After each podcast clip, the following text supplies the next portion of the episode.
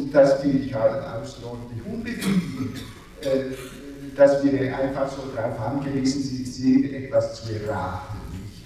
Sondern wie wir, wie wir in so einer Situation vorgehen würden, das ist, wir machen immer und routinemäßig Diagnosen auf drei, äh, also Beurteilungen auf drei Ebenen.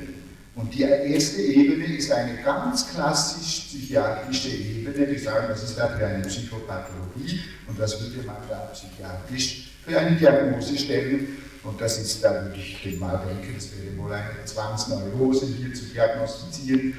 Und äh, dann äh, machen wir eine, versuchen wir eine, uns eine Beurteilung auf der psychodynamischen Ebene, also analytisch, äh, zu machen und dafür braucht es Information. Nicht? Dann braucht es ein exploratives Gespräch über die, über die innere Lebensgeschichte der, der Patientin und äh, die Kindheit und die, die Träume und weiß ich was da alles äh, in Frage kommen muss. Und dann erst kann man sich ein Stück weit eine Hypothese über diesen Aspekt bilden und dann schließlich kommt eine systemische Beurteilung oder Diagnose und da, äh, da kann, könnte man jetzt auf der Grundlage dessen, was wir haben, vielleicht einiges, einiges bereits sagen. Und erst nachher, und da bin ich mit Herrn Fürsten auch völlig einverstanden, kann man überhaupt irgendwelche Therapieüberlegungen machen. Wo ist allenfalls der bessere äh, Ansatzpunkt? Und das hängt nach meiner äh, Erfahrung auch sehr von den Umständen ab. Nicht? Man kann ja, äh, die ist nun einmal von einem Einzeltherapeut zu einem äh, zu einer Familientherapie gekommen. All jedermann wünscht, dass das beides nebeneinander läuft. Ich finde das auch nicht gut. Nicht? Ich würde denken, entweder oder, aber zuerst muss eine breite Information da sein. Gut, das ist also schon, glaube ich, ein wichtiger Punkt. Äh, nicht? Es gibt äh, äh Positionen, die sehr viel mehr wissen müssen, um äh, sich ein Bild machen zu können. Und es gibt andere, so ungeduldige Menschen wie ich, die sich sofort, äh, die sofort anfangen, sich ein Bild zu machen und die relativ schnell dann auch äh, zu einem gewissen vorläufigen Ergebnis kommen. Und ich habe das Gefühl, die Informationen, die wir haben, reichen aus, um einen gute Hypothese über die Gesamtsituation zu äh, gewinnen. Ja, man, und für meinen Eindruck wäre es gut, wir würden versuchen, und ich bin auch gern bereit, selbst einen Anstoß zu geben, über die, die Koalition in der Familie ein Bild zu bekommen, denn die sind, glaube ich, ziemlich deutlich geworden. Ja, ich habe Herr Weber möchte was sagen. Ja, zu den Koalitionen, weil Sie ja dazu einladen. Also meine Idee ist, da ist eine junge Frau, die ist in der Kindheit, hat sie sich eher ihre eigenen Bedürfnisse zurückgenommen und die entscheidende, die Mutter war mit anderen Dingen beschäftigt. Die war einerseits mit ihrer Mutter beschäftigt und andererseits mit dem Bruder beschäftigt. Äh, sie war eher die Vertraute, die ist eher in der parentifizierten Position der Mutter gegenüber der Vertrauten. Bei dem Vater musste sie aufpassen, dass sie, wo sie die Mutter schon nicht hatte, hat, musste aufpassen, dass es dem Vater gefällt, dass er da nicht rausfällt. Also ich glaube, die problematische Beziehung oder wo ich die Beziehung, wo ich gucken würde, würde Mutter-Tochter sein. Das wäre für mich eine wichtige äh, Achse, die bisher nicht besteht. Jetzt hat sie, irgendwann wird sie ärgerlich, dass immer andere wichtiger sind als sie. Das wäre so eine These. Und dieser Zwang ist ja ein enorm guter Kompromiss für diese Situation der einen Seite will sie nicht rausgeworfen werden, weil es eine gebundene Familie ist und sie den nächsten Schritt nach draußen nicht tun kann. Wie kann sie sich abgrenzen? Wie kann sie gleichzeitig den Ärger äußern? Wie kann sie gleichzeitig äh, die Puppen tanzen lassen, dass sie mal in der Kontrolle der Situation ist und nicht immer ausgeliefert den Wünschen oder den, den äh, was andere wollen, was der Vater will. Sie muss jetzt nicht gefallen und sie kann gleichzeitig die Mutter zwingen oder die Großmutter zwingen, was zu tun. Da ist der, ich habe das Gefühl, ein idealer Kompromiss, ein Zwang, äh, wo sie alte Dinge ausdrücken kann, aber gleichzeitig als krank gilt und ja auch nichts dazu kann. Also sie muss nicht die Verantwortung dafür wirklich übernehmen. Und da ich das Gefühl habe, die, die Haupt, Gleichzeitig hat sie sich einen Freund mit reingenommen, wo sie auch die Nähe und Distanz sehr gut regulieren kann. Über den, über den Zwang kann sie eigentlich alles im Augenblick in der Familie regulieren und muss sich selbst nicht bewegen. Sie lässt alle anderen bewegen. Das wären so ein paar Ideen dazu. Vielleicht, ja. Ja, dazu, zu diesem Thema. Ja, und zwar denke ich bei den Koalitionen, das erste Mal hat dieser Wolfgang in meinen Augen die Krankheit dieser Familie zur Sprache gebracht. Er sagt brutal tolerant. Äh, brutal tolerant oder brutal geduldig. Der scheint für mich die Krankheit der Familie wirklich ausgesprochen zu haben. Und das kann er als sozusagen Halbaußenstehender. Was heißt denn das für so eine Partnerbeziehung, wenn der Partner so äh, brutal tolerant will ist? was sagen, dazu sagen. Auffallen muss ja, dass der Pastor, der Vater des äh, Vaters der Patientin stirbt. Pastor, Krieg, Kriegswitwe, also für mich eine ganz spezielle Situation. Die Frau musste schon brutal geduldig sein, ihr ganzes Leben wahrscheinlich. Und da wächst der Vater auf. Auffallend ist mir auch, dass ein Vater überhaupt nicht genannt wurde, in meinen Augen, der Vater der Mutter. Von dem wissen wir überhaupt nichts. Der ist mir nicht aufgefallen, also wurde für mich nicht genannt. Und entscheidend die Koalition sehe ich zwischen der Tochter und dem Vater. Und ich habe das Gefühl, die kann nicht gehen, wenn sie den nicht mitretten kann. Das ist so eine Idee von mir, dass eine Koalition, da muss, noch, da muss jemand mitgerettet werden und es muss was gelöst werden. Und bei der Sichtweise der Mutter-Tochter habe ich das Gefühl, die wollte sie schon sehr früh loshaben. Und an ihrer Stimme, an ihrem Ärger ganz am Anfang, bei den ersten Worten, dachte ich, die hat wirklich einen Ärger, dass die noch da ist. Und den hat sie vielleicht schon sehr lange. Ja, Sie sehen, es ist sehr schwierig, hier über solche vermeintlich einfache Dinge wie das System der Koalition in solcher Familie sich zu verständigen, weil jeder das so ein bisschen anders akzentuiert. Denn wichtig wäre ja nicht nur eine Koalition, sondern nicht das Gefüge der Koalition sich klarer zu machen und die Funktion, die die Störung für äh, das Gesamtsystem hat. Herr Weber hat ja dazu schon einiges gesagt. Nicht? Es wäre die Frage, wie weit Sie sich angesprochen fühlen durch die eigenartige Beziehung der Großmutter zur Patientin, welche Funktion diese Koalition hat, die ja offenbar sehr die Krankheit stärkt, weil die Großmutter ja gegen Therapie ist, für Pillen, glaube ich, wenn ich richtig verstanden habe. Nicht? Ja, bitte, Kollegin da hinten. Ja, ich habe auch das Gefühl, dass im Moment bei der Kontrolle der Mutter die Patientin die Oberhand hat. Also die ist besser mit ihrer Kontrolle. Die Oma wird ja beschrieben, dass sie das mit dem Herz macht und äh, dass sie auch über psychosomatische Sachen die Mutter kontrolliert.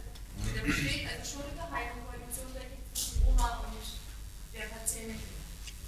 Na, mir ist aufgefallen, dass die einzige freie Aggression, die die Patientin äußert, gegenüber der Mutter ist. Sie kann mit der Mutter offen äh, aggressiv sein, nicht? Äh, und meine Vorstellung war oder ist, dass Großmutter, dass die Patientin äh, mit der Großmutter koaliert, um die Mutter zu schützen.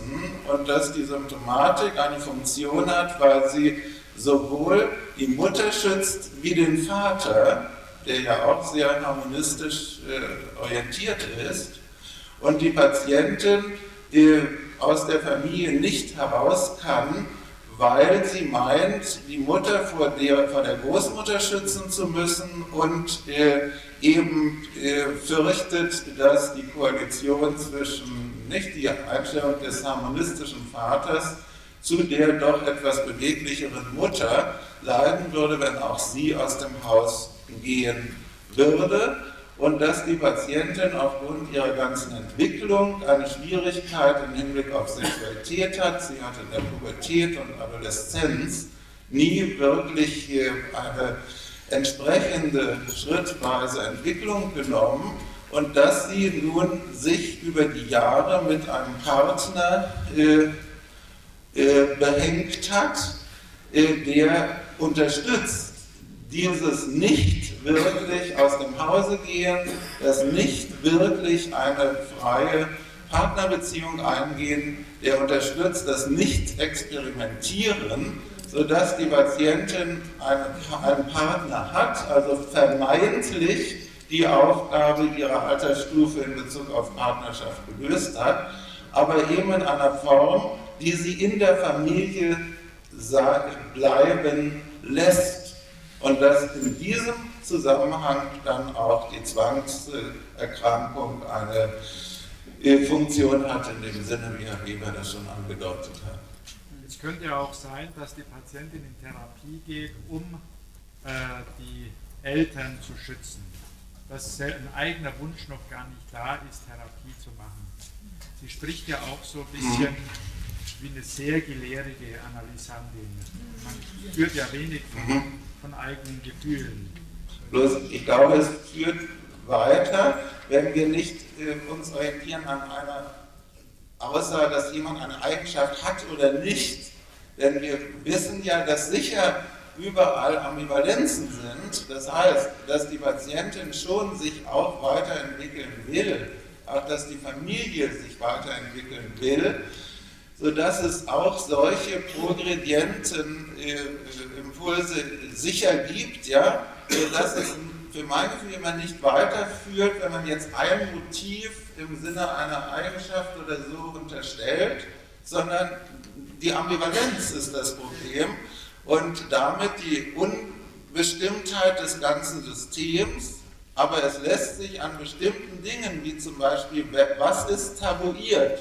Und im Augenblick ist tabuiert die sexuelle Beziehung der jungen Frau, nicht? Darüber wollte sie nicht reden.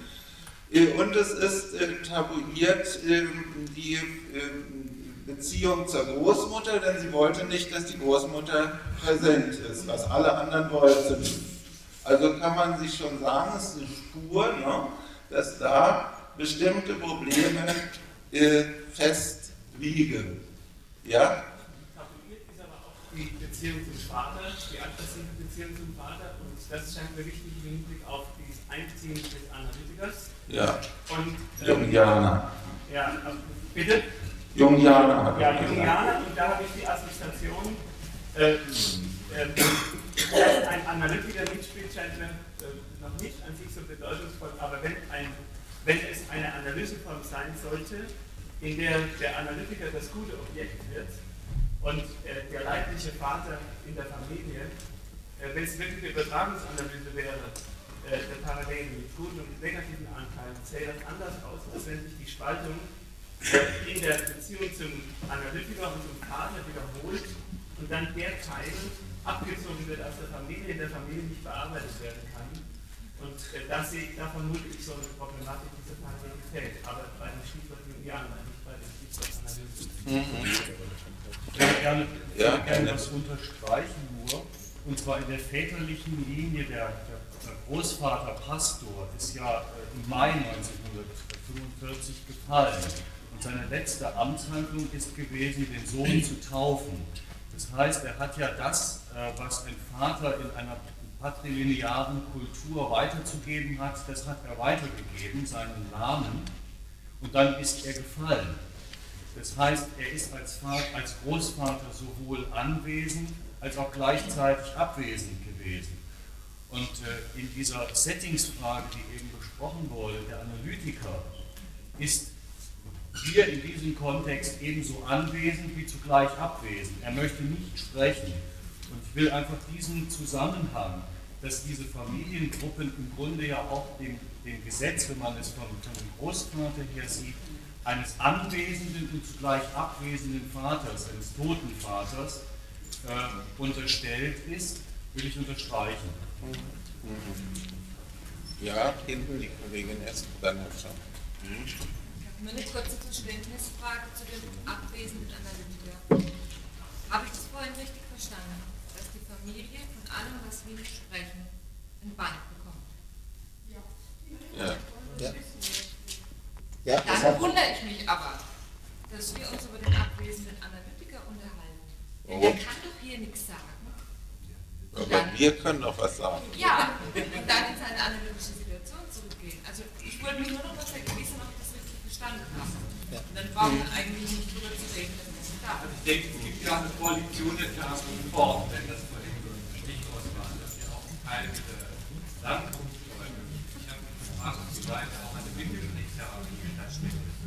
Und zwar Windelpflicht, aber auch teilhafte Bewegung gleich dabei. Und ich meine, mich erinnern zu können, dass gesagt wurde, dass halt der Anlass wäre für die Zunahme, das ist ja eigentlich die Zunahme der systemischen Therapie, wenn ich das richtig in Erinnerung habe. Dass der Anlass für die, für die zusätzliche Therapie. Für die Aufnahme, ja, der, eine der Idee des Analytikers gewesen, als auch verbunden mit dem Wunsch, da aber nicht, die Analyse weiterlaufen zu lassen und da nicht hineinfuschen zu lassen. ja. So. Was ist eigentlich Reinfuschen in eine Analyse? Das habe ich mich auch gefragt. Ich möchte noch ganz kurz was zu den Analytikern sagen. Wir hatten ihm angeboten, herzukommen und wir haben uns mit ihm so verständigt, dass es für ihn und für den Schutz seines Settings das Beste ist, wenn wir hier reden, was wir wollen. Über Analytiker wird immer viel geredet, damit müssen wir reden. Ja. Äh, Und insofern macht es wahrscheinlich keinen großen Unterschied, wenn wir jetzt auch noch drüber reden. Also ich glaube, jeder, der schon mal analytisch gearbeitet hat, ist damit konfrontiert worden, dass ganz, ganz viel über ihn fantasiert wird und eben auch geschwätzt wird. Ja, das schon. Und anderem auch äh, die äh, Vorschläge, die Herr Fürstenau gemacht hat zu den Koalitionen. Trotzdem fehlt mir ähm, eigentlich wirklich noch ganz die analytische Dimension. Und wir wollen ja eine, ein, ein systemisch-analytisch äh, kombiniertes ähm, Bild zu bekommen versuchen. Und ich denke, ähm, bei dieser, ähm, also von mir aus müsste das so sein, dass das, was in der Patientin drin ist, nicht von was man analytisch erfassen kann, jenen Konstellationen, Repräsentanzen, Entwicklungsstand und so weiter, und das, was sich in der Familie abspielt, zusammenpasst. Dass das zwei Seiten ein und derselben Medaille sind. Und in dieser Medaille fehlt uns jetzt eben noch die analytische Seite. Ich möchte zwei, drei ähm, kleine, winzige, erratene Vorschläge zu machen, wie die vielleicht aussehen könnte.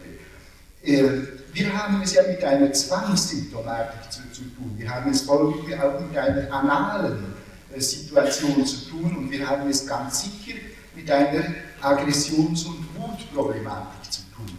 Und äh, aus diesen paar Elementen kann man sich doch die Hypothese bilden, dass irgendwo in der inneren Entwicklung der Patientin irgendein, also etwas wie eine, eine Blockade gewesen sein muss. Nicht also eben vielleicht in, dieser, in diesem analen Stadium, die ganze Frage der Sauberkeit und der Ordnung und des, äh, der Regeln und der Kontrolle und so weiter. Da, um das geht es doch äh, analytisch gesehen ein Stück weit. Und dann geht es um etwas, was ich denke, was in dieser Situation noch äh, von großer Wichtigkeit sein muss, nämlich wenn so eine Blockade gewesen ist, dann ist etwas nicht passiert, was, äh, was hätte passieren können oder müssen, nämlich die, die ganze ödipale Konfliktproblematik. Nicht? Die fehlt doch. Und das könnte auch wieder mit der Vater-Tochter-Beziehung zu tun haben. Der Vater ist ja hier immer ein Stück nebenan und auch der Analytiker im Moment ist äh, ein Stück so äh, nicht sehr profiliert nebenan. Nicht? Und das könnte deswegen sein, weil die heißen und intensiven äh, ödipalen äh, Gefühle und Beziehungen und so weiter, die sowohl in der Übertragung wie in der äh, früheren Vater-Tochter-Beziehung irgendeinmal ähm, sich aktualisieren sollten, gar nicht gelebt äh, werden konnten, so dass eine gewisse Reifung über diese Ödipalphase hinweg mit Identifikation und Ablösung, was da alles ist, die dann eine äh, entsprechende Partnerbeziehung auch äh, öffnen würde, gar nicht so richtig stattgefunden haben. Und wenn man diese Hypothese bildet, dann könnte man denken, dass das diese innere Situation sehr gut auch zu der ganzen Koalitions- und Familiensituation passen könnte und dass das eine das andere sozusagen bedingt, dass die Tochter eben deswegen äh, in diese Situation, Familiensituation sozusagen einschnappt und dort zum Symptom wird und eine Rolle erfüllt im Ganzen drin, weil ein, ein so ein Muster in ihr möglich ist und eingewählt ist aus Gründen, die auch mit ihrer individuellen äh, Konstellation und Entwicklung zu tun haben. Das wäre mal so ein Vorschlag.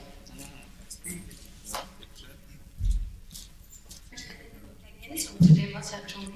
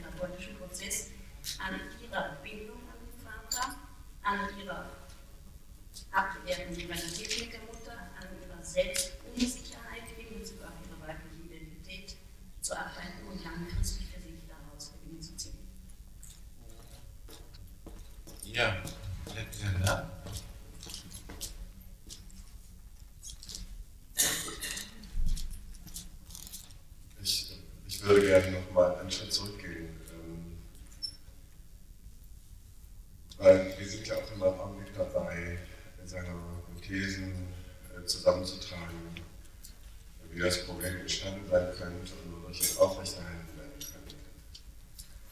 Ähm, und das ist hier ein, psychoanalytisch-systemisches Forum und ich, glaube, dass besonders durch Analyse es nahelegt, sich besonders viele Gedanken um diesen Punkt zu machen, wie Probleme entstehen und vielleicht auch noch, wie sie aufrechterhalten werden. Ähm, ich, äh, ähm, ich, ich finde aber, der Wert von Hypothesen liegt ja nicht eigentlich darin, ähm, äh, mit, mit welcher Theorie sie irgendwie ein konkretes Problem kompatibel machen können. Ähm, ich finde, der Wert von Hypothesen liegt ja darin, ob sie nutzbar gemacht werden können, damit die Menschen, die unsere Hilfe aufsuchen, äh, gute finden. Und äh, insofern finde ich es finde ich ein Irrweg, äh, Hypothesen, die Hypothesen, wir könnten wahrscheinlich ungefähr tausend verschiedene Hypothesen hier zusammentragen. Ich, ich fände es ein Irrweg, wenn wir uns fragen würden, welches wahre oder so. Ich habe Herrn Schirmke ein bisschen so verstanden, dass er sagt, man braucht noch viel mehr ähm, Informationen, um die, die Wahrheit über, über dieses Problem zu ergründen. Ähm, insofern fand ich äh, Herrn Fürstenau's Ausgangsposition ziemlich hilfreich, dass er sagte, äh, letztlich geht es doch um die Frage, ähm, in welchem Entwicklungsabschnitt ist tatsächlich stecken geblieben. Das heißt, wie kann ein Weg gefunden werden, das, was vorher liegt, an, an positiven Lebensmöglichkeiten äh, zu eröffnen. Und da finde ich es nicht so nützlich, also ich, ich möchte überhaupt nicht schreiben, dass man überhaupt Hypothesen über die Entstehung des Problems dazu benötigt. Aber ich, ich stimme zu, dass Hypothesen über die Entstehung und Aufrechterhaltung des Problems dabei hilfreich sein können, ähm, Lösungen zu finden. Ich glaube aber nicht, dass man sie unbedingt braucht. Ich glaube aber, dass der Wert von Hypothesen sich ausschließlich darauf, äh, ausschließlich daraus sehr abgeleitet werden kann, ob sie genutzt werden können, um Lösungen zu finden oder ob sie ob, sie, ob, sie, ob etwas weiterführendes in ihnen enthalten ist. Naja, Da könnte aber gerade die These lauten, dass es nützlich ist, psychoanalytisches und systemisches zu verbinden. Ja, ich, ich bin gleich, ich, komme, ich, ich bin gleich fertig. Weil ich finde, ich finde Sie fast mal sozusagen ein Meister darin, psychoanalytisches und systemisches äh, in einer Hypothese äh, zusammenzufassen. Insofern sind Sie wahrscheinlich der ideale Moderator dieses äh, Kontextes hier. Ähm, aber ich, ein Vorschlag, den ich gerne machen würde, wäre ein bisschen mehr besonders, wenn wir, wenn wir die, Kontext, die Kontextbedingungen berücksichtigen, dass die Leute, die sich an das Heidelberger Institut gewandt haben, dieses Band sehen werden. Und äh, ich möchte vorschlagen, uns ein bisschen mehr darauf äh, zu, äh, ein bisschen mehr Augenmerk darauf zu haben, was weiterführen könnte. Und ähm, also ich, ich will es nicht stehen lassen. Gut. Ich, das Problem ist nur, wir haben nur noch begrenzte Zeit. Und ich fände es schon wichtig, also mein Anliegen wäre, deutlich zu machen, in welcher Form psychoanalytisches dabei doch wichtig sein kann. Und ich glaube, wir wiederum auch hier, wir wissen psychoanalytisch über die Patientin doch vielleicht mehr, als im Augenblick herausgekommen ist. Und ich würde gern das, was ich äh, äh gesehen habe, äh, kurz äh, sagen und zur Diskussion stellen. Äh, über die Frühentwicklung der Patientin habe ich keine negativen Informationen, obgleich man darüber auch gewisse Vermutungen haben könnte, einen leisen Zweifel, und zwar wegen der, der Schwere der zwangsneurotischen Geschichten im Augenblick, einen leisen Zweifel, ob eine angemessene Mutter-Kind-Beziehung da war oder ob sie ersetzt war durch die Großmutter. Das ist, darüber ist jedenfalls mir nichts Genaues bekannt. Aber markanter Einschnitt ist zu Beginn der ödipalen Phase mit der Geburt des drei Jahre jüngeren Bruders. Da ist es deutlich, dass die Mutter, sofern sie vielleicht eine besondere oder auch nur die normale Bedeutung für die Patientin bisher hatte, jedenfalls markant doch ausfiel und die Aufmerksamkeit sich sehr auf den Bruder hin verschob, sodass nach meiner Vorstellung der Vater für die Patientin eine besondere Bedeutung in der ödipalen Phase gewann und die Patientin vielleicht äh, auch schon in dieser Phase äh, eine gewisse Unterdrückung äh, von aggressiver Affektabfuhr entwickelt hat, aber darüber ist auch nichts äh, Näheres bekannt. Was aber dann wieder äh, deutlich ist, sind die pubertären äh, äh Ereignisse.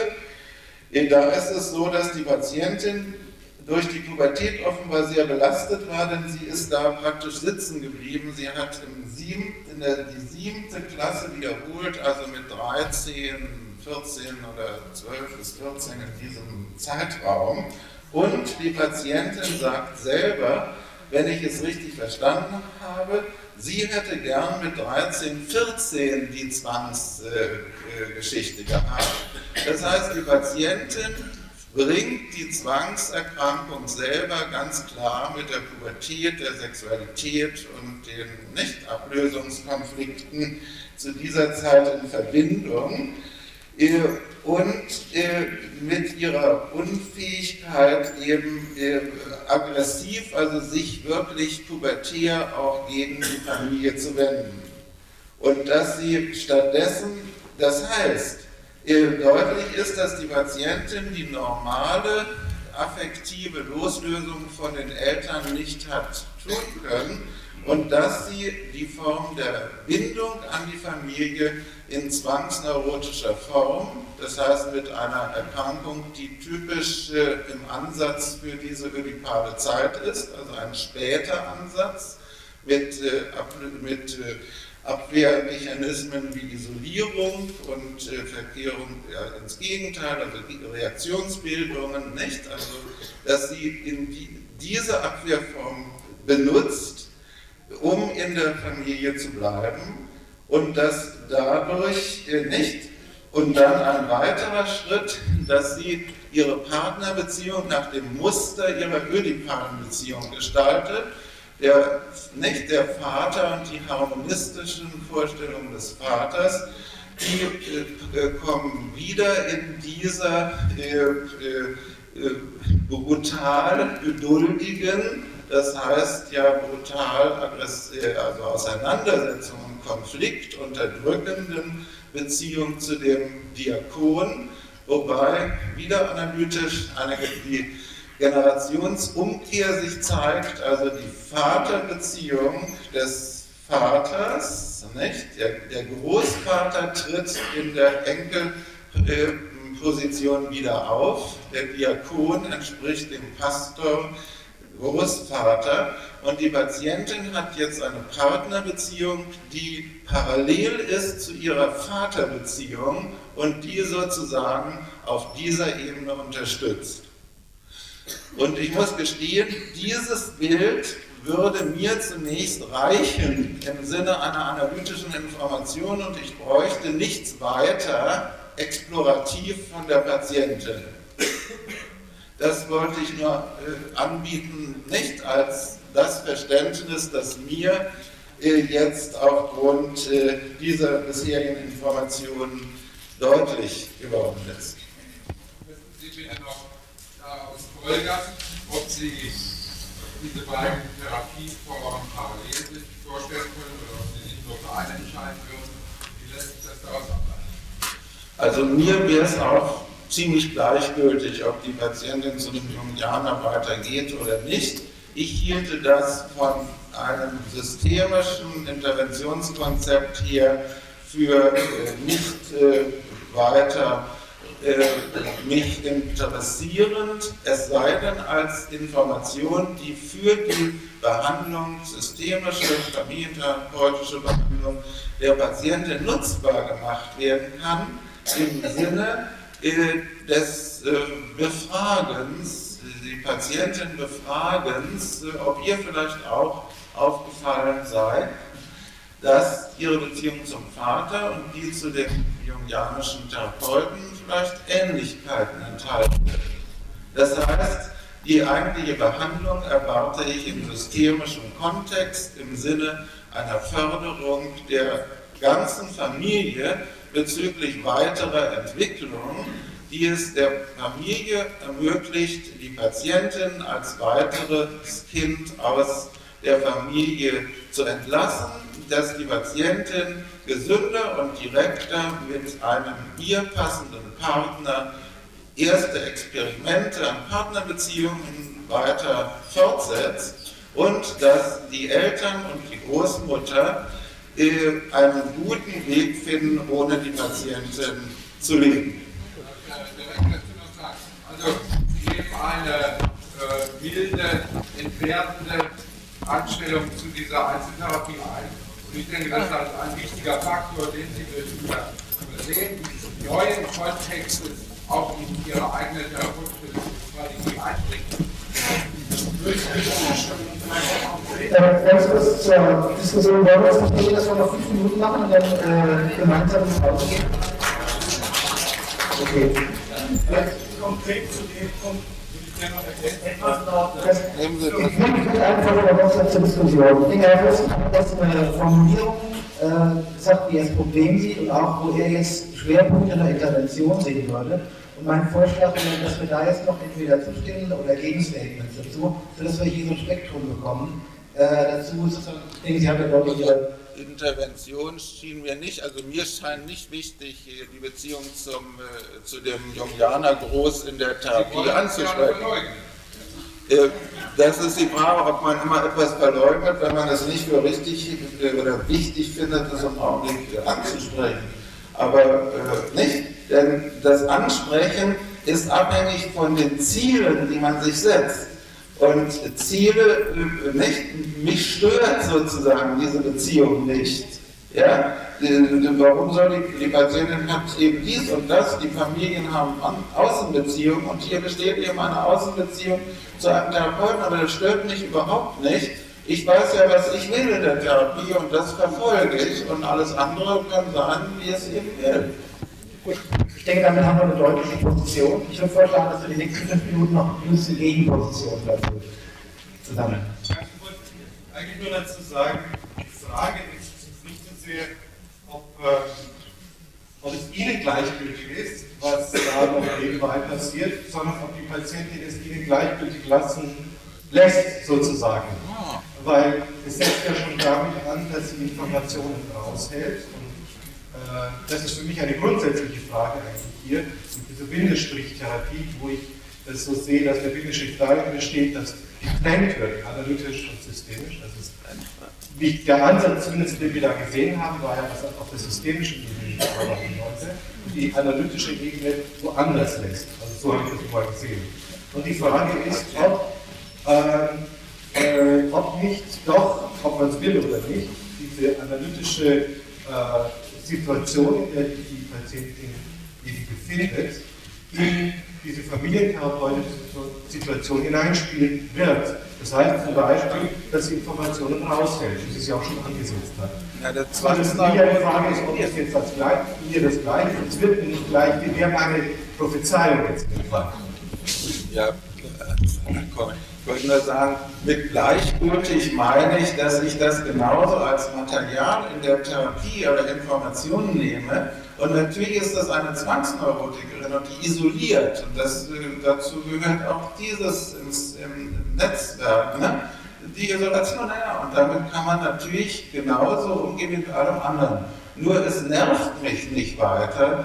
Es nervt mich ebenso wenig, wie mich die Beziehung zur Oma nervt. Ja?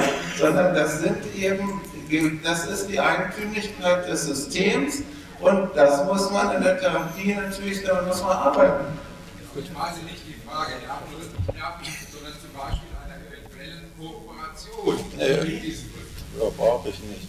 Wozu denn? Äh, meine, meine Befürchtung ist, Herr Fürstenau, wenn ich Sie sozusagen nicht nur die Worte, sondern auch die Musik höre, mit der Sie da sprechen, dass diese sowieso schon äh, sehr, sehr schwer gestörte Patientin zusammen mit ihrer Familie in eine, eine ganz blöde Klemme kommt, wenn sie mitkriegen und so schlau sind sie, dass die, dass die beteiligten Therapeutinnen gegeneinander agieren und sich gar nicht. Das, das ist ja der Herr Pöstner, das ist ja nicht der jetzt beteiligte Therapeut. Ich denke, wir haben auch noch etwa drei Statements und dann bringen wir es zusammen. Frau Sprenzel, da hinten rechts. öfter erfahren, dass es gleichzeitig läuft, eine Einzeltherapie, entweder dass ich sie mache und jemand anderes systemisch arbeitet oder umgekehrt, dass jemand anderes systemisch arbeitet und ich arbeitet. Ich mache auch beides selbst. Und, äh, bei Jugendlichen, Kindern und Jugendlichen.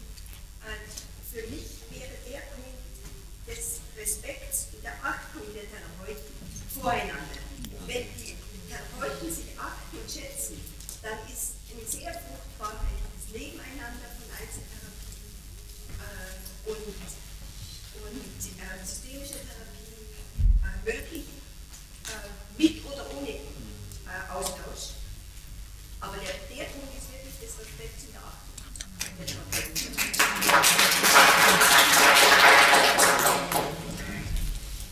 Ich schließe mich daran und ich würde ganz gerne ergänzen, da wir ja die Bindestrichveranstaltung sind, ist ja hier gestern Wort von der Selbstorganisation auch angesprochen worden.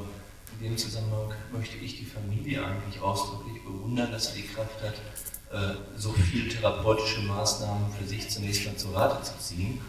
Und ich denke, dass jede therapeutische Richtung, unabhängig von der eigenen äh, Einschätzung über sich selbst, die Aufgabe hat, die Informationen, die die Familie gegeben hat, optimal zu nutzen im Interesse der Familie damit. Ich möchte auch ganz kurz noch eine Sache zu sagen. Ich habe das Gefühl, die beiden Therapien haben bereits produktiv miteinander konvergiert. Also was die Klientin darüber sagte, was ihr in der letzten Zeit klar geworden sei, da hat sicherlich, denke ich, das aus einer Analyse gelaufen ist, gute Beiträge dazu geleistet. Und sie scheint jetzt an der Stelle zu sein, kann ich das auch sagen in dieser Interaktion. Und da ging es ja gestern natürlich in einer guten Position zu klären, was müsste denn passieren, dass sie sagen könnte. Wovor, wovor hat sie Angst? Kann sie von der Mutter oder vom Vater die Erlaubnis dazu bekommen? Also insofern denke ich, haben die beiden Therapien bereits jetzt ganz gut miteinander interagiert. Ähm, ich persönlich hätte folgende Position. Ich denke, sie ist sehr stark eingebunden, real eingebunden, äh, nicht nur symbolisch eingebunden, auf der, der Fantasieebene. Von daher, wenn das sozusagen ein Fall wäre, der jetzt beginnen würde, und man macht sich Gedanken, beides oder zuerst wäre meine Tendenz, zunächst mit der Familie zu arbeiten und dann, wenn sie sozusagen, wenn sie sozusagen grünes Licht bekommen hat, hinauszugehen oder sich es auch selbst gegeben hat, die Fragen, die dann auftauchen, und die werden bei der Entwicklung bleiben, möglicherweise einem Einzelsetting zu beantworten, was analytisch sein kann, was aber natürlich auch äh, Einzelsitzungen im Rahmen der systemischen Therapie sein können. Ich denke, je nachdem, auf welcher Ebene man es machen möchte. Also ich hätte so sehr stark die Tendenz, äh, zunächst mal, wenn es eine neue Situation wäre, mit der Familie anzufangen und dann zu schauen, was sie, wenn sie da rausgegangen ist, äh, dort weiter für Anforderungen trifft. Äh, jetzt noch äh, Konstanze Müller, Gunter Weber und dann noch Schluss. Telepathie. Günther? Ja, ich überlege nochmal, weshalb der Analytiker auf die Idee gekommen ist, dass Familientherapie zusätzlich gut ist. Das ist ja nämlich die Frage. Ne? Er, ruft ja im Grunde um Hilfe. Meine Idee wäre, die, die Gefahr, besteht, und Sie sagten ja, die Ambivalenz ist sehr wichtig. Also in diesem System, gerade auch mit Zwang, glaube ich, müssen wir Anwalt der Ambivalenz bleiben. Wir müssen die Neutralität zwischen den Bestätigung des Status quo und der Progression finden. Das wird immer dieses Anwalt der Ambivalenz zu sein, wird das systemische Problem sein mit dieser Familie. Und ich könnte mir vorstellen, dass der Analytiker dazu geneigt war, eher in Richtung Ablösung zu gehen. So einem Menschen geht man in Richtung Ablösung, Ablösung selbstständig machen und sowas. Und das führt genau zu Gegenbewegungen in der Familie.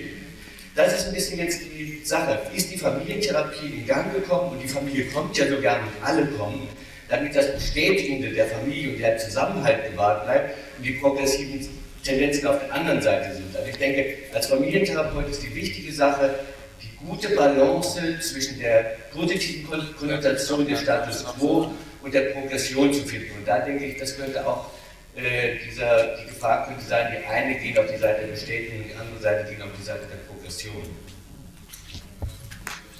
Das ist ja, das ist ja dann auch noch ein Satz zu sagen, für die Therapie äh, vielleicht äh, ein wichtiger Punkt, der Familie zu zeigen, dass diese gute Absicht, ein gutes Verhältnis aller mit allen zu haben, dass das auch aufrechterhalten bleiben kann, wenn die Kinder erwachsen werden und aus dem Haus gehen.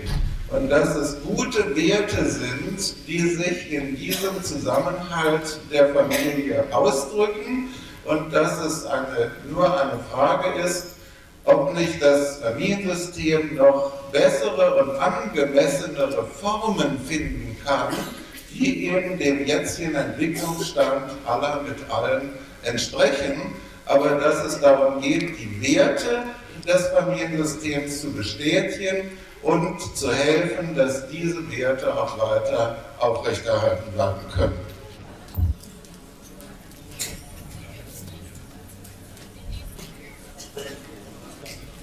kleineren Gruppen Gelegenheit gehabt, aus einer verschiedenen Perspektive diesen Fall zu diskutieren und Sie werden jetzt wahrscheinlich auch zu demselben Schluss kommen oder Sie werden mir zustimmen, wenn ich behaupte, Menschen im Allgemeinen, Familien im Speziellen und Patienten im ganz Speziellen sind einfach nichts anderes als fleischgewordene Rorschach-Tests jeder kann seine Theorie und sein Modell hinein projizieren und es ist ganz, ganz schwer, Rorschach zu, dis zu diskutieren. Wir werden es trotzdem probieren. Aber wird uns sicherlich helfen, dass wir unsere Aufmerksamkeit ein bisschen eingrenzen, das heißt, verschiedene Perspektiven zugrunde legen. Wir werden hier oben anfangen zu diskutieren und das aber nicht zu lange machen und es dann öffnen. Die Schwierigkeit bei solchen Diskussionen ist immer, einen gemeinsamen Fokus zu behalten, weil es so schwer ist, aufeinander zu beziehen. Weil immer dann, wenn man was dazu sagen will, zu dem, was ein anderer gesagt hat, kommt man nicht dran. Und wenn man dran ist, haben alle vergessen, wo vorher war. Nun, wir werden versuchen, es hier einfach der Reihe nach zu machen. Und ich würde gerne Frau Gies bitten, zu beginnen mit ihrer ja, Analyse würde ich es nicht nennen, mit ihrem, doch, gut, mit ihrer Analyse. Ja, ja, also so viel, glaube ich, Begriff mit ihrer Analyse und dann auf dem Podium. Also ich muss dazu sagen, ich behandle keine Familien und ich äh, werde jetzt aus psychoanalytischer Sicht das eben doch versuchen. Die Patientin versuchte für uns alle sichtbar äh, einen Schritt auf die Partnerschaft hin zu ihrem Wolfgang in der auslösenden Situation damals und einen Schritt intrapersonal auf ihre Weiblichkeit hin. Diese Weiblichkeit, die genital-sexuelle, der genital-sexuelle Bereich, ist noch im Unbewussten mit Stuhlgang kontaminiert, verunreinigt. Sie selbst spricht von Kontaminationsräumen. Ich denke aber auch Orales, orale Abhängigkeit ist da noch hinein verbacken. Sie versucht, die Genitalsphäre ihrer Weiblichkeit insgesamt sauber und rein zu bekommen. Und daher ist auch das Schlafzimmer, versucht sie es jedenfalls, das sauberste Zimmer in der Wohnung. Alles, alle Triebbereiche sind aus meiner Sicht noch so verbacken, dass sie in ein unerträgliches und unklares Triebabwehrgemisch gerät. Äh, sie drückt das vielleicht mit ihrer Aggressivität auch aus und dieses muss mit dem Zwang abgewehrt werden. Bisher konnte sie mit Leistung, also mit Analität, äh, kompensieren. Der, ihr Freund Wolfgang wehrt seine geschlechtsspezifische Männlichkeit durch die Helferrolle ab. Die ist äh, sozial und moralisch einwandfrei. Der Therapeut, Herr Gester, sagte, er drückte das, was der Vater sagte, etwas anders aus. Der Vater sagte, in unserer Familie herrscht doch so viel Harmonie. Und Herr Gester sagte, der Familie fehlen die Differenzen. Ich würde sagen, ihr fehlen die Differenzierungen zwischen den verschiedenen Triebabwehrstrukturen, zwischen den Selbst- und Objektrepräsentanzen und zum Ausdruck kommt das in den realen Interaktionen, die, die äh, zu den verschiedenen Familienmitgliedern und unter den verschiedenen Familienmitgliedern ungetrennt verlaufen. Sie ist also, es kommt zu äh, spezifischen Kontaminationen zwischen den Familienmitgliedern. Einmal äh, mit der Mutter, die auf der einen Seite ausstrahlt, ich möchte, dass das Kind groß und erwachsen wird und ausziehen kann, aber in dem Moment, wo die Tochter davon spricht, dass sie eigentlich gerne ausziehen möchte, verschränkt die Mutter auf dem Video sichtbar ganz fest die Arme vor der Brust. Die Interaktion mit dem Vater heißt von der Tochter her, ich möchte ebenbürtig werden, Gleichzeitig möchte ich aber in deinem Auge bleiben, in deinem Blick bleiben. Mir ist sehr wichtig, was du von mir denkst. Äh, ja, ganz tief, äh, wenn man mit der Patientin arbeiten würde, ganz tief, würde ich gefährliche Introjekte vermuten, äh, Teilobjekte, die, da sie nicht in die Geschlechtsidentität integriert sind, ausgesprochen gefährlich, da sie dann unberechenbar sind. sind. Das kam für mich äh, durch die auslösende Situation zum Ausdruck, wo sie in der Toilette Stuhlgang und Blut sieht. Für auslösend halte ich den Geschlechtsverkehr und den Wunsch auszuziehen, was beides dran wäre. Aber auch der Vater hat es ja nicht geschafft, nicht mal während seiner Studienzeit auszuziehen. Der Ödipus, äh, den die Patientin durchmachen müsste, der geht aus meiner Sicht nicht. Er ging wahrscheinlich auch damals nicht, als er dran gewesen wäre, weil die ganzen Triebbereiche miteinander verbacken sind und in Schwingung geraten. In der Pubertät selbst, wo die Triebabwehrstrukturen der Primärfamilie aufgelöst werden müssten und unter kulturellen Einflüssen neu gebildet werden. In dieser Zeit bleibt die Patientin in enger Abhängigkeit an die Primärfamilie und auch ihre primären Triebabwehrstrukturen. Ja, das wäre es erstmal. Vielen Dank.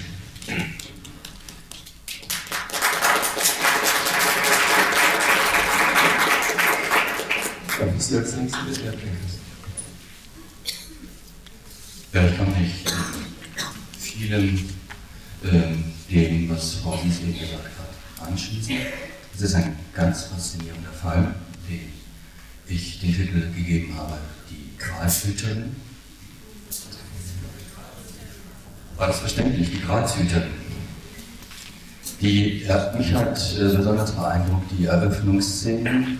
Das heißt, diese Patientin kommt zu den Familientherapeuten, nachdem der erste Therapeut dieser Patientin, ein Mann, sozusagen aufgegeben hat, nicht mehr weiterkommt und sich nach Hilfe umsieht.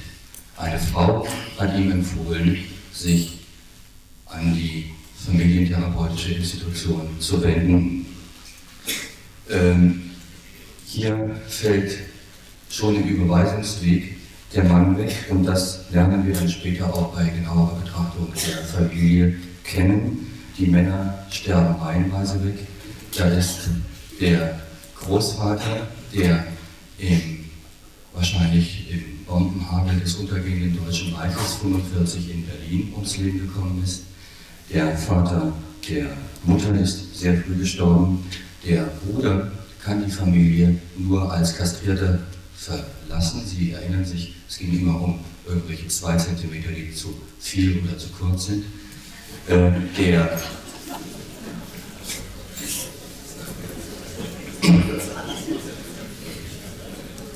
der, der äh, Wolfgang, der Mann, der Freund der Patientin, äh, verzichtet auf eigene mögliche Kontrollierung und Potenz. Äh, interessant auch seine Körperhaltung im Video zu beobachten. Ähm, diese Familie bewahrt so unbewusst die Fantasie, dass Männer eigentlich Versehrte sind, Getötete sind. Und das macht die Weiblichkeit für die Frauen in der Familie so enorm bedrohlich. Die weibliche Potenz muss abgewehrt werden, weil sie mit der Fantasie verbunden ist. Wenn sie entfaltet würde, würde sie zum Tod der Männer führen. Diese Patientin lebt deshalb in projektiver Identifizierung. Sie ist die engste Vertraute der Mutter, die auf weitergehende soziale Kontakte verzichtet und lebt die Fantasie, dass Frauen auf ihre eigene Weiblichkeit und damit natürlich auch auf ihre Sexualität in besonderem Maße verzichten müssen, aber auch auf ihre Aggressivität.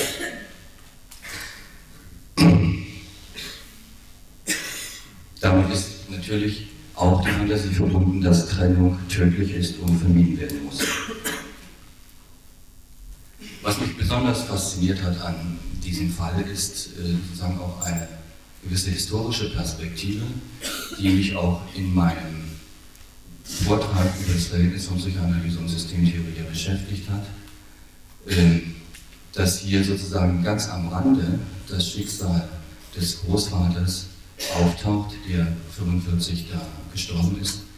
Und das ist ja ein Thema, was ähm, Alexander Mitscherlich dann zur Diagnose der äh, Vaterlosigkeit geführt hat. Und ich hatte in meiner Arbeit, die ich 1986 über das Verhältnis von Psychoanalyse und Systemtheorie geschrieben hatte, ganz am Schluss darauf Bezug genommen und geschrieben, dass Mitscherlich für unser Verhältnis, für unsere Gesellschaft eine spezifische Vaterlosigkeit diagnostiziert und diese Vaterlosigkeit in sinnlich kaum mehr wahrnehmbaren, in Systemherrschaft aufgehenden Vaterrepräsentanzen sieht. Und ich hatte die Frage, beziehungsweise die These aufgestellt, dass auf soziale Beziehungen angewandt sich die Frage ergibt, ob die Systemtheorie in ihrer Abstraktionshöhe von konturlos in Austausch stehenden Elementen nicht diese Entsinnlichung als spezifisch wissenschaftliche Idee zum Ausdruck bringt. Und ich bin sehr beeindruckt, hier mit einem Fall zu tun zu haben, der das Thema der Vaterlosigkeit und damit das Anwendungsfeld der Systemtheorie in so plastischer Weise demonstriert. Dankeschön.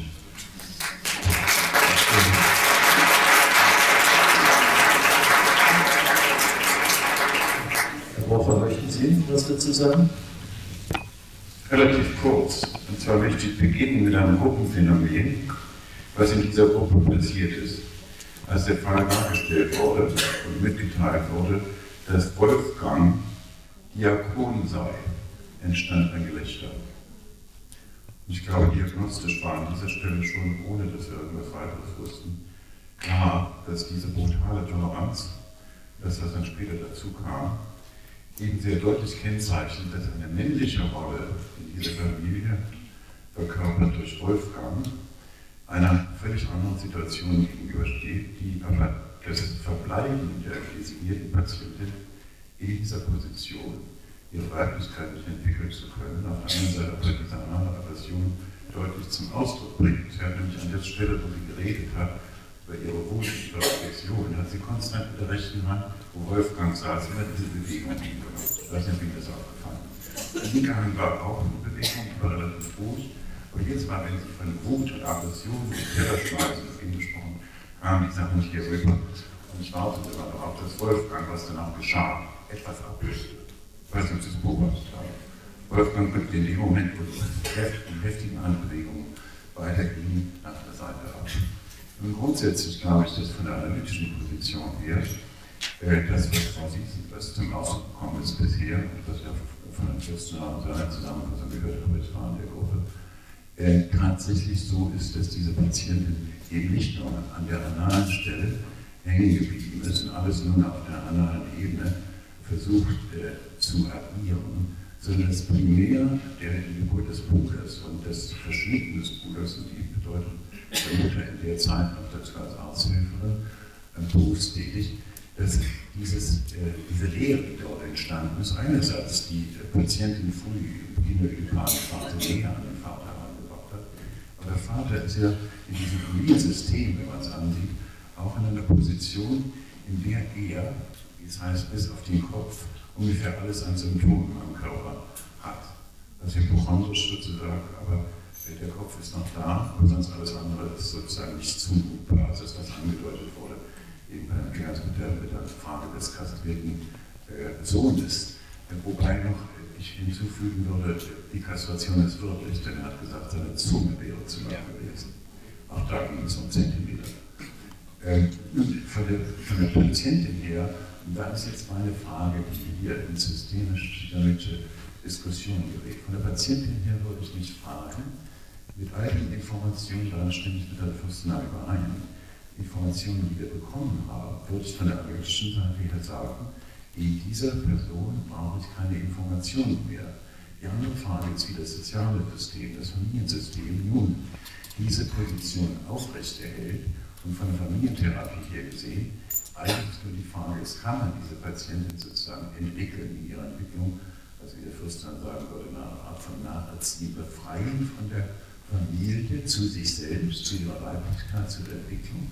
Oder ist die Familie so stark im System, dass sie blockiert bleibt und damit natürlich auch in eine Konkurrenz tritt, wer ist nun eigentlich die Kränkeste? Wer kann am meisten konkurrieren, kann die Familie beschäftigen, die Familie so beschäftigen, dass sie in den Mittelpunkt gerät was ohne Zweifel ist ja mit Kegelputzen und all diesen Dingen, ist ja eine Beschäftigung da, wobei die Großmutter offenbar auch noch eine spielt. Und die Großmutter sagt, mit der Tablette wäre das alles wegzukriegen. Und äh, die Patientin hat sozusagen den Gegenpol an dieser Stelle der Großmutter, indem sie sich und die ganze Familie beschäftigt. Alles draußen ist Dreck. Und das Einzige ist der heilige Gral, eben dieses Bett, was, wo wir die Frage gestellt, äh, gestellt haben, liebe Geschlechtsverkehr, da haben Sie keinen Geschlechtsverkehr. Und wurde dann gesagt, ich habe das noch nicht gefragt, sondern nur indirekt. Die Freundin würde sich dafür interessieren. Aber so viel wissen wir, dass die Freundin sich dafür interessiert, ob sie nun eigentlich Verkehr miteinander hätten. Falls ja, würde ich sagen, aus der Diagnose des Ganzen, was ich persönlich noch nicht glaube, wenn jemand das Bett als den heiligsten und saubersten Ort ansieht, wenn man den Auslöser ansieht, der im Campinglager passiert ist. Falls ja überhaupt, glaube ich nicht, dass es irgendetwas mit Sexualität zu tun hat. Soweit man das als erwachsene Sexualität bezeichnen könnte, also als Partnerschaft. Sondern es ist eine Patientin, die isoliert ist und um ihre Weiblichkeit, wie Frau Sies das ausgedrückt hat, eigentlich kämpft, aber keine Möglichkeit hat, sie zu verwirklichen. Und diese Blockade ist nicht an der Stelle des Campingplatzes. Für den Campingplatzauslöser ist eigentlich das, wo die Ödipalphase, also der Grenze zwischen analer und Ödipalphase, gescheitert ist. Dadurch, dass der Sohn da war, dass die Mutter beschäftigt war und der Vater eigentlich nicht zugänglich. Mehr möchte ich nicht sagen, damit wir uns nicht wiederholen. Dankeschön.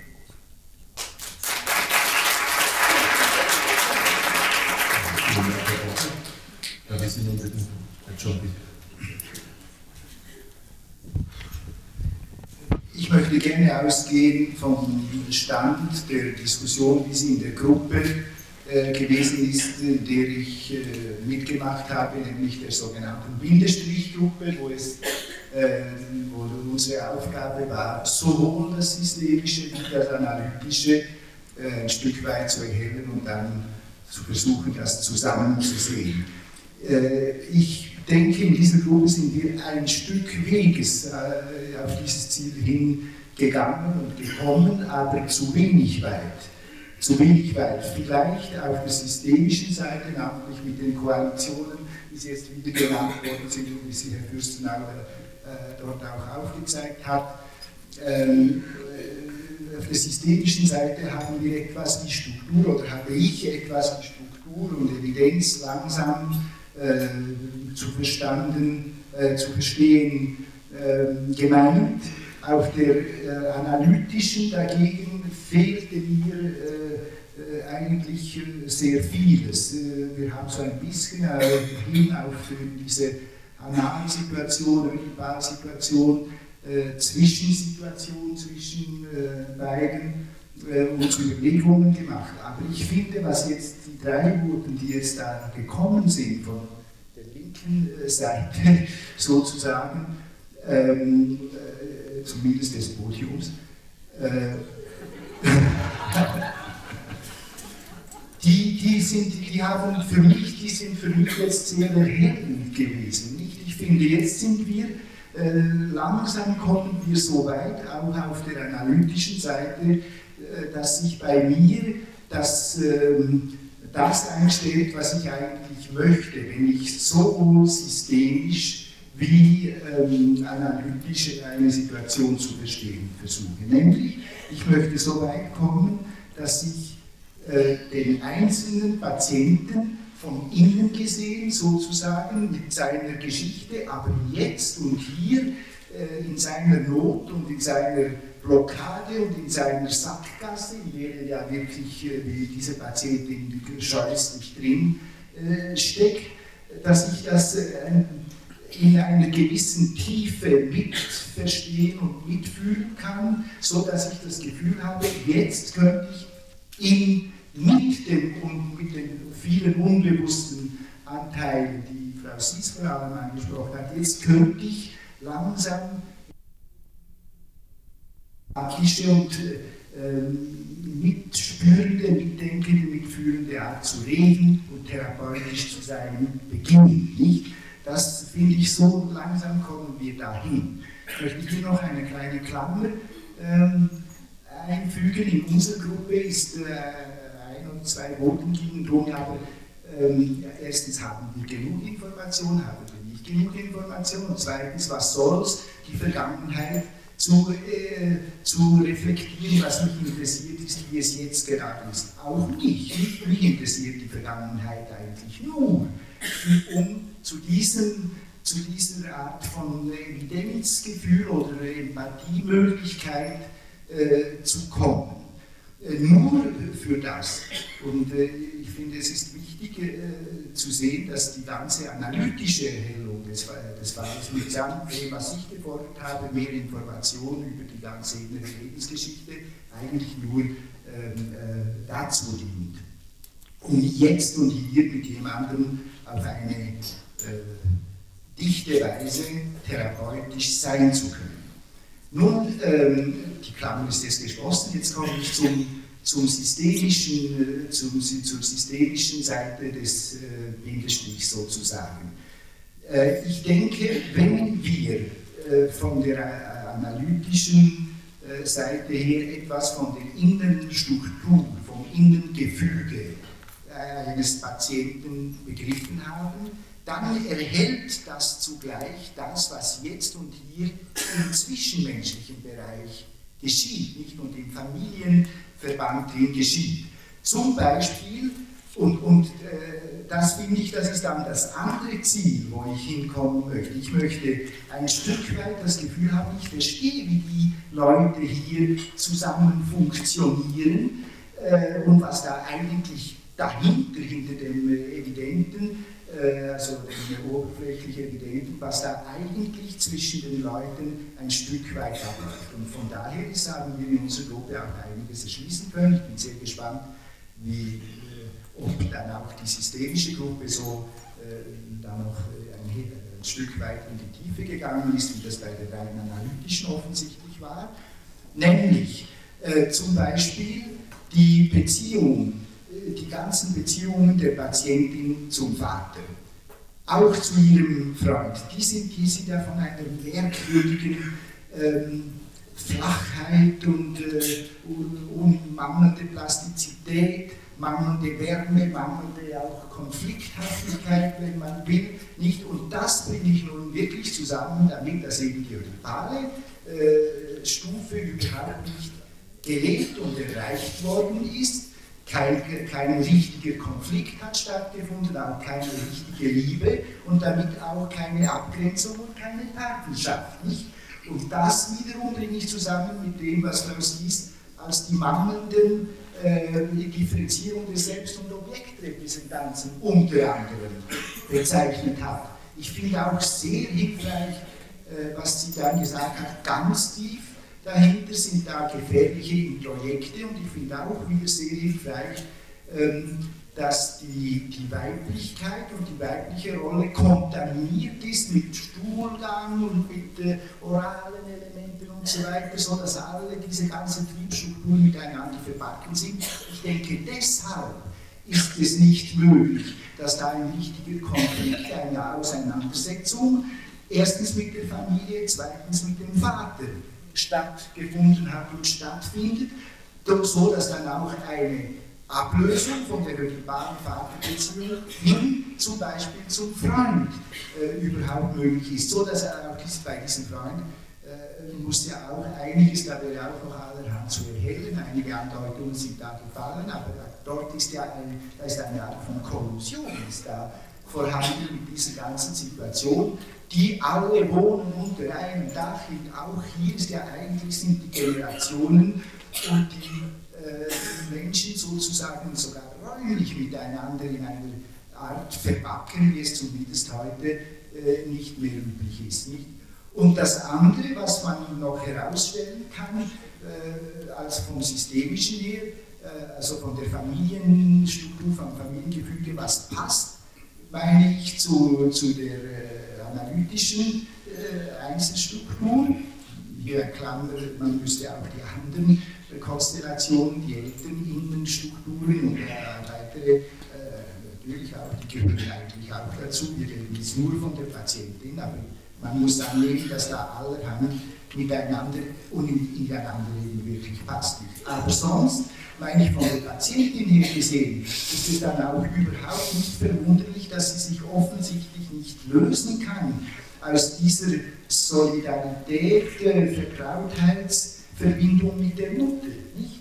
Äh, ich denke, dass diese Patientin innerlich in großer Not ist Sie kann nur noch wütend schreien und sich zurückziehen, regressiv in ihr Bett, weil sie in einem Solidaritätskonflikt drin ist. Eigentlich sollte sie bei der Mutter bleiben, was verständlich ist, sie die oedipale äh, Entwicklung, sie ist noch in einer prägenitalen äh, Innensituation befangen, diese oedipale Entwicklung nicht hat vollziehen können und sich vorher nicht an eine autonome Mutter, mit einer autonomen Mutter hat identifizieren können. Deshalb ist sie jetzt in diesem, äh, wiederum in dieser gebundenen, wie es bei uns gesagt, von den Weber gesagt wurde, Familiensituation drin. Sie ist effektiv eingebunden, eingebacken in eine in ihrem ganzen Wesen doch eher eben prägenitale äh, Situation, um analytisch zu reden. Gut, man könnte jetzt noch allerhand weiter dazu sagen, das will ich nicht tun, sondern, äh, sondern ich will nur sagen, was ich meine, wohin wir kommen sollten mit dieser Bindestrich. Äh, Geschichte, auch für dann die Praxis hin, also sowohl systemisch wie psychoanalytisch. Ich meine, wenn man so auf diesem jetzt ein bisschen vorgespulten Weg weitergeht, dann kommt man irgendeinmal zu einem Punkt, wo, ich sage nicht gerade, dass einem Schuppen von den Augen fallen, das ist zu viel gesagt, aber wo, man, wo ein Verständnis aufleuchtet. Nicht? Da hat man das Gefühl, aha, ich komme ein Stück weit nach. Es ist nicht die Wahrheit, die man da wie es bei uns einmal gesagt worden ist, äh, sucht. Also die Wahrheit, die absolute gibt es nicht. nicht. Es ist eine operationale Wahrheit, die sagt, ah, jetzt kann ich was tun mit dieser ganzen, mit diesem ganzen mit dem Verständnis.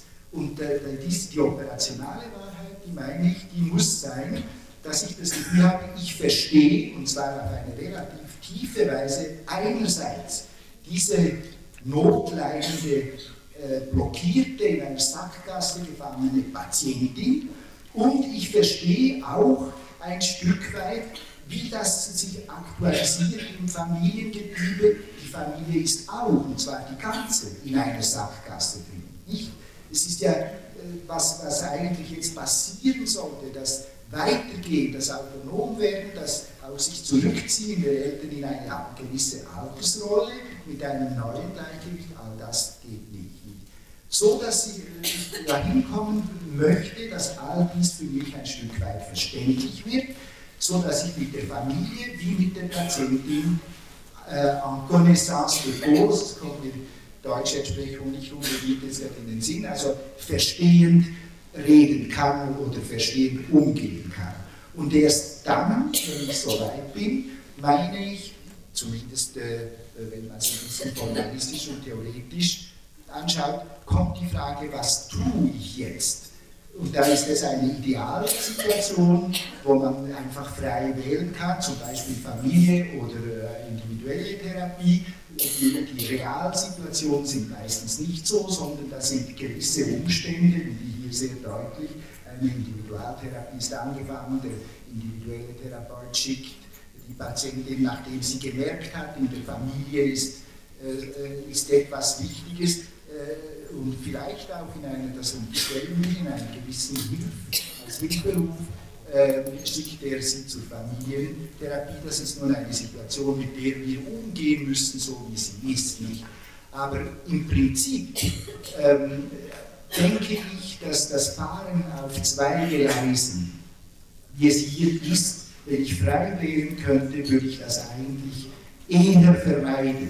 Nicht prinzipiell, ich mache das auch hier und da. Das, äh, es ist nicht so, dass ich einfach finde, das geht überhaupt nicht, zwei Therapien aufs Mal. Aber in, in, ich finde, wenn man so weit gekommen ist in einem sowohl systemisch wie analytischen Verständnis, wie es analysiert ist, dann heißt das nicht einfach obligat zwei Therapien aufs Mal machen. Überhaupt nicht. Sondern die eine kann dann im erhält durch das Verständnis der anderen Seite anders arbeiten und tiefer arbeiten. Und ich würde jetzt hier in diesem Fall, äh, wenn Sie ja wäre, äh, das eine oder das andere wählen. Äh, vielen Dank, Herr Jumpy. Ich hätte, ich hätte Sie sowieso noch gefragt, was Sie tun. Und um ein Missverständnis auszuräumen. Wenn ich das richtig sehe, dann haben die Herrschaften auf der Linken nicht Ergebnisse von Arbeitsgruppen wiedergegeben, denn keiner von ihnen drei war in der analytischen Arbeitsgruppe. Also auf die Statements der Arbeitsgruppen haben wir noch zu warten, wenn da welche kommen. Herr Fürstenau, bitte. Ja, äh, also ich möchte gern äh, diese Bindestrichsicht vertreten und zwar nicht als zwei, sondern eben als eins. Denn ich kann gar nicht auseinanderhalten, was ist systemisch und was ist analytisch. Ich werde Ihnen das gleich vorführen. Äh, für mich ist der Ansatz etwa, äh, da ja eine Patientin nun vorgestellt wurde, mich zu fragen, vor welchem Entwicklungsschritt schreckt die Patientin zurück? Und das ist offensichtlich der Entwicklungsschritt in eine angemessene Partnerschaft und ein angemessenes, für eine junge Erwachsene passendes Verhältnis zur Ursprungsfamilie. Und dann die zweite Frage, wohin, Schreck, wohin führt der Schreck? Der Schreck führt in eine bestimmte regressive Bewegung, die mit dem bisherigen Repertoire der Patientin zu tun hat. Und das ist eine zwangshafte Symptombildung. Und diese Symptombildung dient also offenbar dazu, diesen Entwicklungsschritt, der ansteht, zu verhindern. Das führt zu der zweiten Frage, was ist das für eine Familie, in welchem Zustand befindet sich die Familie äh, in der gegenwärtigen Situation, sodass eben diese Patientin aus ihr jetzt so hervorgeht. Äh, und das führt äh, zu der Untersuchung, und zwar geht es dabei um die Perspektive der Familie in ihrer Entwicklung. Und der jetzige Zustand lässt sich beschreiben, dass eben zwei Kinder erwachsen geworden sind, ein ursprünglich doch sehr durch, eine, durch Geburtsschäden problematisches Kind, das große Fürsorge äh, empfunden hat, äh, bekommen hat, jetzt schon aus dem Haus gegangen ist, als doch recht äh, gutem Zustand und dass die Patientin in der Familie verharrt. Dass äh, außerdem zur Familie gehört eine sehr wichtige Person, die Oma, die Mutter der Mutter.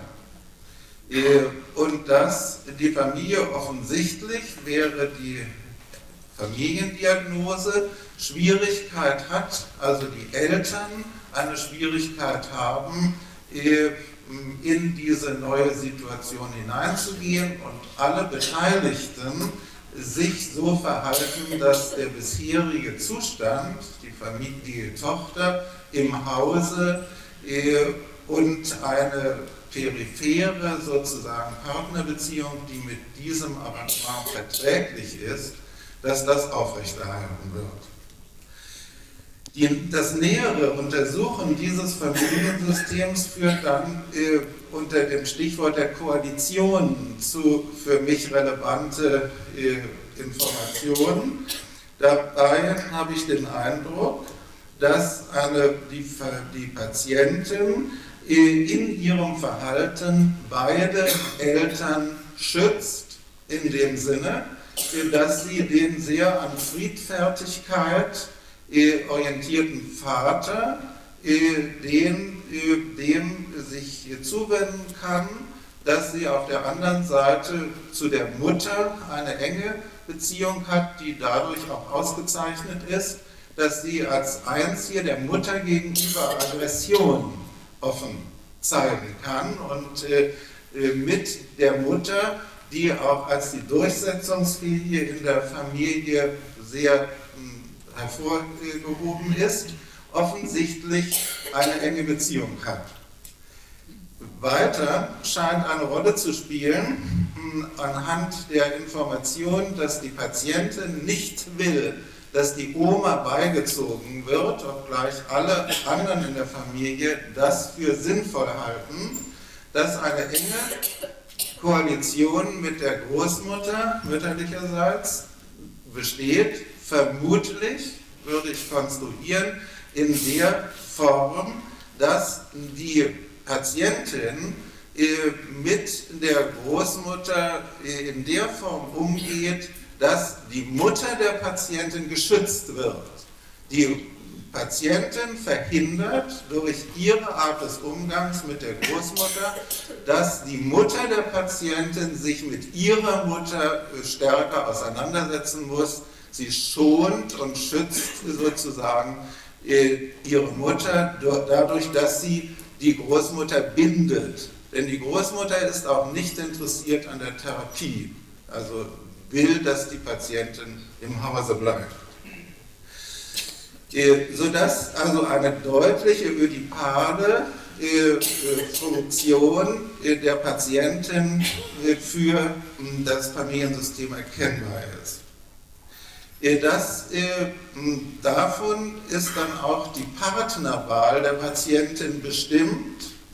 Der Partner der Patientin ist dadurch ausgezeichnet, dass er offensichtlich keine für junge Leute charakteristische, offene und direkte, triebbezogene Auseinandersetzung mit seiner Partnerin will, sondern dass er in einem extremen Sinne sich anbietet als jemand, der äh, extrem brutal geduldig ist. Das heißt, er hat wie das häufig bei Partnerschaften ist, im Grunde dieselbe Problematik wie die Patientin, eine zwanghafte Problematik, die er nur nicht in der offenen, sozusagen dramatischen Form darstellt, sondern in der stillen, verhaltenen, schwerer sozusagen klinisch erkennbaren Form. Ein weiterer Zug, der auffällt, ist das Fehlen eben der männlichen, väterlichen, großväterlichen Instanzen in diesem ganzen Familiensystem. Und da fällt auf, äh, dass äh, der Großvater der Patientin väterlicherseits, der Vater des Vaters, Pfarrer war und dass äh, der Diakon nicht der Partner Diakon ist, sodass für mein Gefühl noch deutlicher ist, wie sich ein Problem mit, der, mit Männern und Vätern fortsetzt, dass zumindest die Patientin ganz deutlich ihre Beziehung zum Vater, der als äh, eben extrem harmonistisch geschildert wird, wiederholt in der Art ihrer Partnerbeziehung, was die ödipale Konstellation und äh, Parentifizierung natürlich weiter abstützt. Das wäre im Wesentlichen die Familiendiagnose einschließlich der Koalition. Äh, die zweite Frage wäre, warum kommt es äh, jetzt zur Vorstellung äh, bei den Systemikern? Da ist eine Verschlimmerung der Grund und ein Gefühl der Stagnation in der hm, jungianischen Therapie. Das ist ganz äh, klinisch gesehen äh, gut verständlich, denn wenn ich fokussiere im Sinne der weiteren Erhellung der Kindheitsgeschichte, ist eine Aggravierung dieser regressionsbezogenen Symptomatik zu erwarten.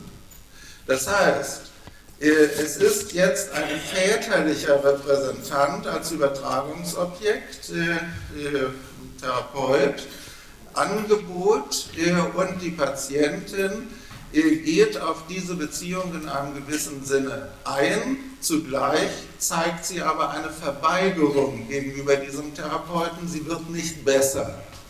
Und entsprechend ihrer Symptomatik, die im Wesentlichen auf Isolierung und Reaktionsbildung beruht, kommt es zu einer Aufspaltung, dass der Therapeut, dem Therapeuten gegenüber kann die Patientin Verweigerung im Sinne des Nicht-Besserwerdens zum Ausdruck bringen. Das stützt aber weiter ihre Beziehung zum Vater, wo sie einen Konflikt nicht austrägt, sondern diese Haltung beibehält, sodass der Jungianer durchaus zu Recht die Vorstellung hat, es wird durch seine Therapie die familiäre Konstellation nicht gebessert, sondern eher stabilisiert, sodass es eine sehr sinnvolle Überlegung, die vielleicht der Kollege aber nicht so ausdrücklich angestellt hat, aber vielleicht seine Bekannte, die ihm zur Familientherapie geraten hat, als Ergänzung, es eine sehr sinnvolle Überlegung ist, dass jetzt jemand sich ausdrücklich um das Familiensystem kümmern soll. So viel dazu. Der, wenn man jetzt im engeren Sinne etwas Analytisches noch hinzufügen sollte Und Sie werden merken, das bisher hier ist für mich auch schon analytisch. Äh, dann ist ja die Frage, in welcher Form Psychoanalyse überhaupt heute nicht ein relevanter Punkt ist. Und da finde ich, dass es sich um das Diagnostik, Entwicklungsdiagnostik und Beziehungsdiagnostik in erster Linie eben sein muss. Und dass sich die Diagnostik sowohl auf die defizienten Aspekte wie auf die gesunden Aspekte, die Ressourcen äh, beziehen sollte. Und das bedeutet nun, äh, Entwicklungsdiagnostik hm, zu rekonstruieren oder aufzubauen, auch zu konstruieren im Sinne des radikalen Konstruktivismus, zu konstruieren ein Bild von der Persönlichkeitsentwicklung, Charakterentwicklung der Patientin. Und das heißt, in Bezug auf die relevanten Entwicklungsphasen kurz abzuchecken, was für Informationen vorliegen. Das heißt, im konkreten Fall, über die Frühentwicklung, die ersten drei Lebensjahre, ist nichts Relevantes äh, bekannt. Ist, äh, ist, ich hatte vorhin die Vermutung, dass eventuell doch auch in der Frühphase schon eine gewisse hm, defizitäre Lage vorliegen könnte. Inzwischen bei näherem Durchdenken würde ich das nicht mehr aufrechterhalten. Ich halte die Patientin nicht wesentlich in der Frühphase ihrer Entwicklung gestört. Ich finde darüber jedenfalls keine Information. Denn die Verschlimmerung und Dramatisierung des Zwangszustandes äh, ist gut erklärbar aus den Beziehungsphänomenen, die sich im letzten Jahr durch Aufnahme der Therapie, Weggehen des Bruders äh, hergestellt haben.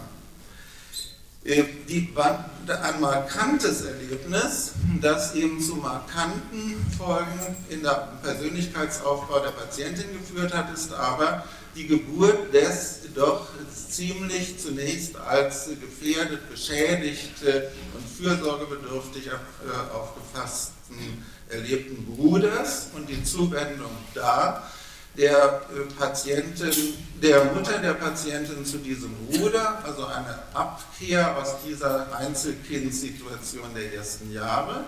Und die Zuwendung, was zu einer Verstärkung der Zuwendung zum Vater führen, vermutlich geführt hat, dass die Patientin sehr stark in der ödipalen Phase eben auch auf die Mutter noch bezogene Bedürfnisse beim Vater versucht hat zu realisieren und eine stärkere Bindung an den Vater deutlich geworden ist, die im Material sonst als etwas verschwiegene Koalition äh, erscheint. Weiterer markanter Schritt ist äh, erstmal eine problemlos durchlaufende weitere Entwicklung, insbesondere Schulentwicklung bis zum Beginn der Pubertät wo die Patientin offensichtlich gute Ich-Funktionen hat weiterentwickeln können, denn ihr Auftreten und ihre ganze die Einsicht überhaupt in der, der Diskussionsstand in der Familie zeigt einen, hohes Grad, einen hohen Grad von gut entwickelter Realitätssinn, differenzierter Intellektualität und einer angemessenen Affektivität bis auf die zentralen Themen. Markanter Einbruch ist dann in der Pubertät und es ist da bekannt geworden, dass die Patientin aus dem siebten, das siebte Schuljahr wiederholen musste, weil sie da eben nicht sozusagen bei der Sache war. Sie hatte äh, sie hatte da eine Krise und das ist offensichtlich eben eine pubertäre Krise gewesen.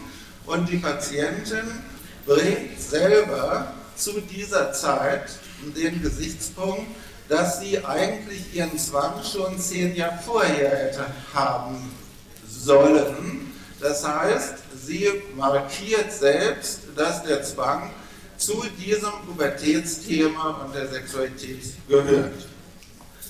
Dieses Thema mit dieser Vorstellung, dass die Patientin nicht in die, ich glaube, es wäre doch schön, Sie würden mir noch zwei Minuten zuhören, wenn, Äh, ich möchte das gern abrunden. Können natürlich daher gern darüber diskutieren, aber ich glaube, es wäre schon ganz gut, Sie würden die zwei Minuten noch mir zuhören können. Auf drei. Auf drei. Auf drei Minuten. Auf drei Minuten. Okay. Das würde heißen, dass die Patientin jetzt, es würde deutlich machen, warum die Patientin jetzt mit einer zehnjährigen oder achtjährigen oder so Verzögerung